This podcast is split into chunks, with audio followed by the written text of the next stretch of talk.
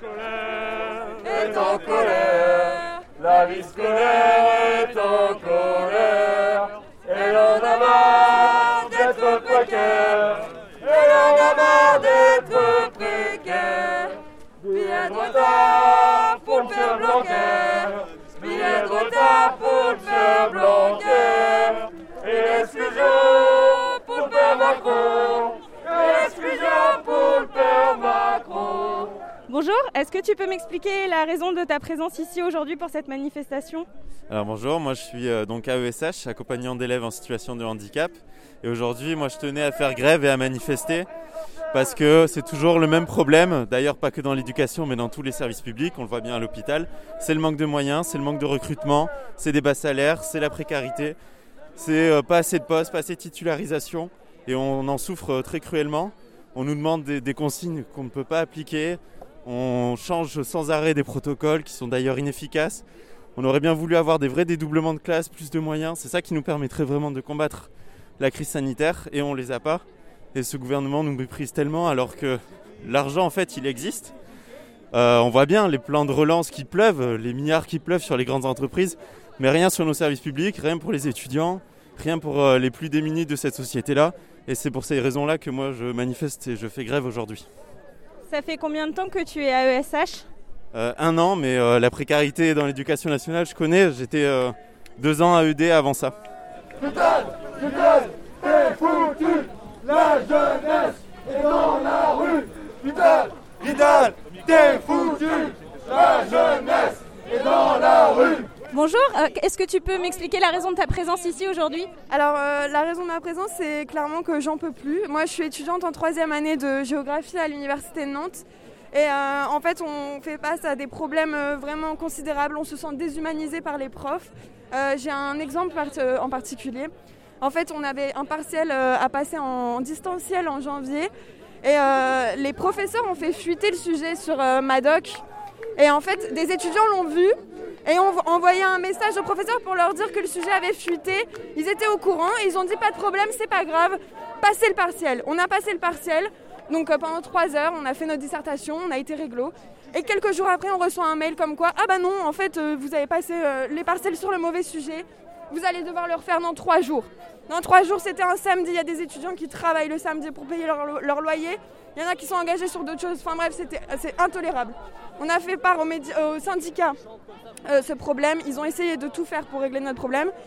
Ça n'a pas marché. C'est des murs. Ils refusent la communication. Euh, ils nous disent qu'ils sont totalement dépassés par la situation, qu'eux aussi subissent tout ça, etc., qu'ils sont en manque de moyens, qu'ils ne sont pas écoutés par le gouvernement. Et du coup, c'est l'anarchie totale à l'université. On nous, on nous prend pour des machines, pour des, on nous déshumanise, quoi. Et ça, moi, je suis venue ici aujourd'hui pour ça, pour dire que merde, il faut qu'on nous regarde, qu'on nous donne des moyens. Nous, on n'en peut plus. Moi, j'ai des amis qui sont en dépression. Moi, j'ai envie de vomir tous les soirs. J'en peux plus. Ma, chambre, c'est devenu euh, mon, mon lieu de travail, mon, mon lieu où je mange, où je regarde mes films. J'en peux plus. En fait, on n'en peut plus. On a envie d'être vu et qu'il y ait un peu plus de d'organisation et euh, de communication autant du corps professionnel vers les élèves que du gouvernement vers nous.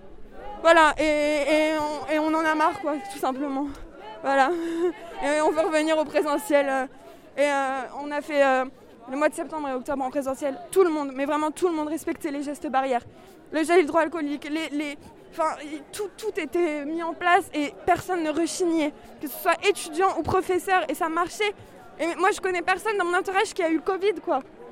Et, du coup, on comprend pas, on est, en, on est en situation, on est perdu, quoi. Donc voilà, c'est un appel à l'aide.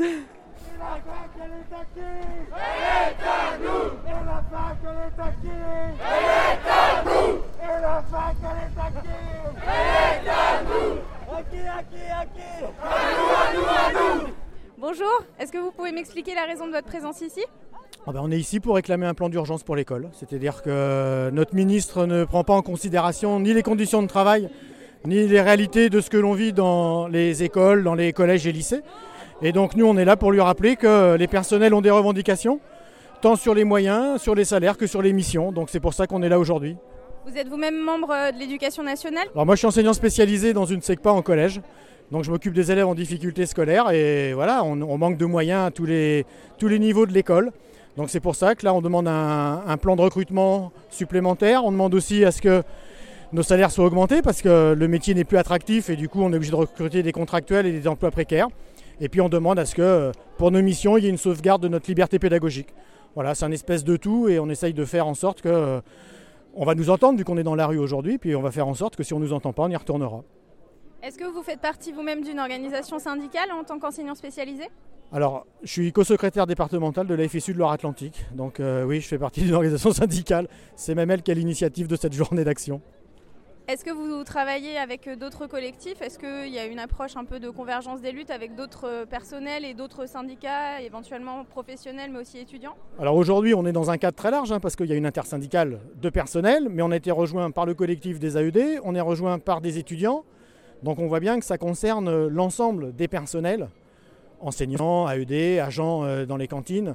Et puis ça concerne aussi les étudiants. Donc on voit que, alors est-ce que c'est le début d'un mouvement d'ampleur?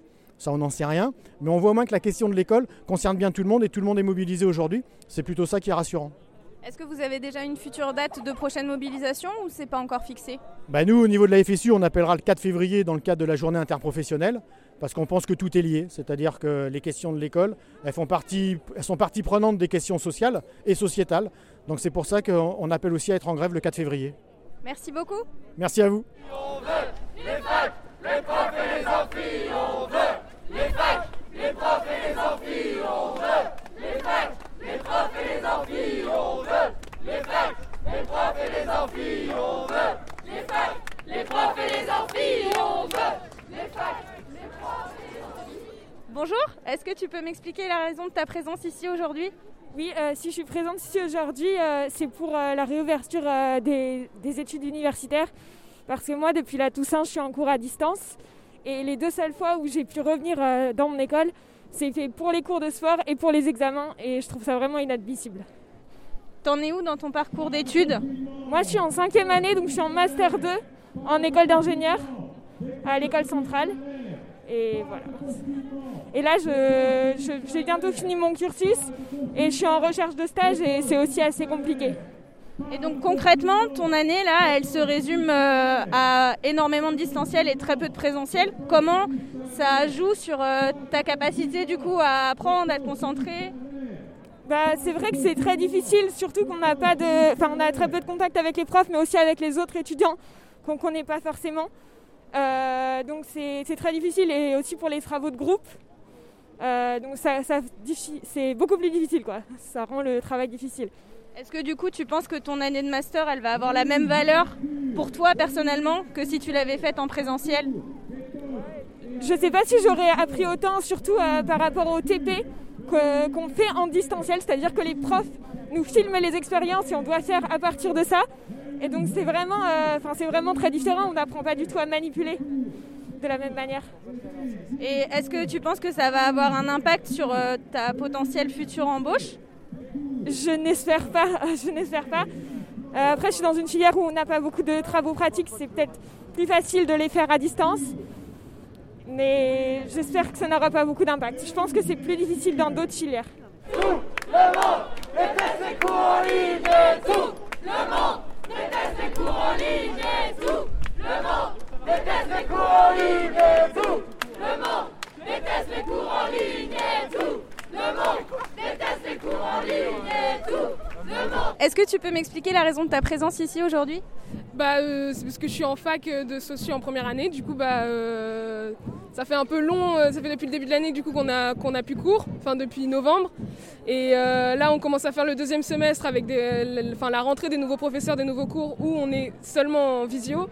Donc, enfin, c'est vraiment pas pratique et c'est vraiment euh, pas du tout ça, on n'a aucune motivation parce que vraiment enfin on découvre des nouveaux profs des nouvelles matières enfin des nouveaux sujets. Juste en visio c'est vraiment il n'y a aucun contact parce qu'en plus du coup vu qu'on est arrivé euh, très tôt dans enfin on, a été confiné très tôt bah euh, on a un peu aucun contact avec les autres personnes de la classe aussi. Donc enfin bon tout est compliqué on peut plus faire d'exposés ou ce genre de choses. Du coup bah plus aucun travail collectif puis enfin voilà quoi, c'est c'est pas du tout ce qu'on m'avait dit quand on m'a dit que j'allais aller à la fac quoi. C'est pas du tout ce que j'espérais. Oui, on n'a pas signé pour ça, c'est exactement ça. Donc voilà. Est-ce que vous avez pu tenir vos partiels? Euh, Oui, oui. Moyennement, vraiment, c'était compliqué de, tenir à distance avec, euh, avec les, cours en distanciel. Euh, le, Ouais, le problème de.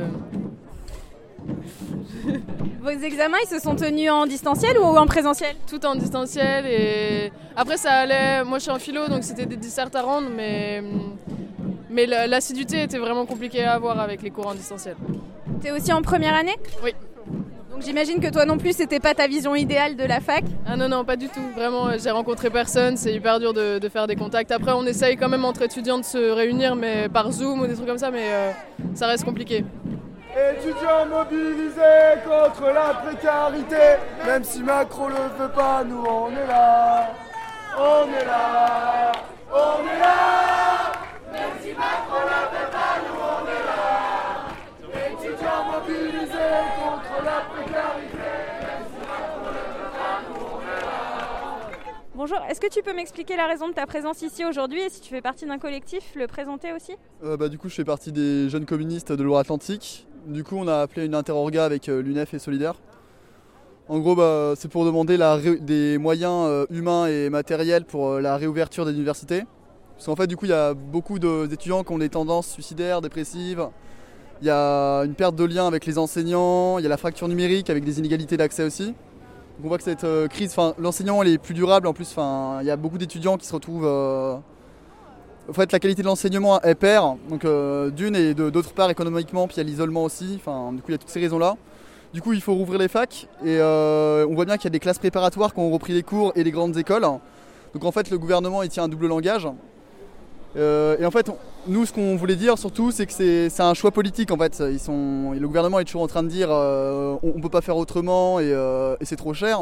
On a bien vu qu'ils ont donné 200 milliards pour relancer l'économie, comme ils disent, alors que c'est pas le cas.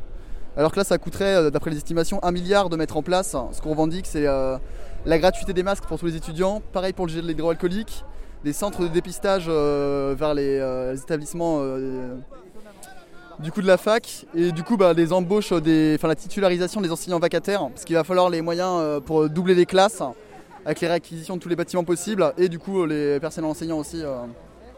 Et du coup le gouvernement il profite aussi de la situation pour faire passer la loi LPPR pour mettre sous tutelle la recherche. Ils ont aussi voulu faire passer pendant le confinement euh, la loi LPR euh, qui prévoit 45 000 euros d'amende et 3 euh, ans de prison en cas d'occupation d'amphithéâtre, ce qui entre-temps a été refusé par le Conseil constitutionnel. Et là, du coup, en fait, on voit qu'avec cette crise, ils essayent de préparer ce qui est déjà en place aux États-Unis, à savoir le virage numérique des universités, que Vidal avait annoncé avant la pandémie. C'est-à-dire qu'en gros, cet été, ils ont investi, elle a fait un appel à projet avec 50 millions sur la table pour, euh, pour, pour un appel à projet en vue de formation hybride. En fait, on voit que eux, en fait, ce qui, euh, ce qui euh, est prétendument temporaire, en fait, ils veulent l'installer sur le long terme, en fait, avec des enseignants qui seront juste des accompagnants de plateforme, mais qui seront plus. Et en fait, on voit que ça, ça va renforcer les inégalités. Et c'est la négation de l'université en tant que ça atteint la liberté pédagogique des profs. Et ça atteint, bah, ça empêche de se mobiliser au niveau des étudiants, puis ça sera plus un lieu d'émancipation. L'université, ça se fait par ordinateur, quoi. Sans compter le fait euh, que ça accroît les inégalités entre ceux qui euh, révisent dans 9 mètres carrés avec du bruit et ceux qui sont euh, dans un 200 mètres carrés. Quoi. Assez, société la misère et la. Ok les camarades, merci à toutes et à tous d'être venus, c'était vraiment super la classe. C'était une date un peu schlag, désolé, mais on était super nombreux, super nombreuses. On a vu que c'était un peu la galère pour tout le monde et euh, j'espère que ça fait du bien à tout le monde de voir qu'on est tous dans le, même bordel. Du coup, pour discuter de nos revendications, euh, pour discuter de la suite du mouvement aussi, parce qu'il ne va pas suffire d'une date avec profs pour faire plier le gouvernement, on se, on se donne rendez-vous ce jeudi 28 à 14h devant Tertre pour une super AG du feu de Dieu. On va, on va tout casser. Allez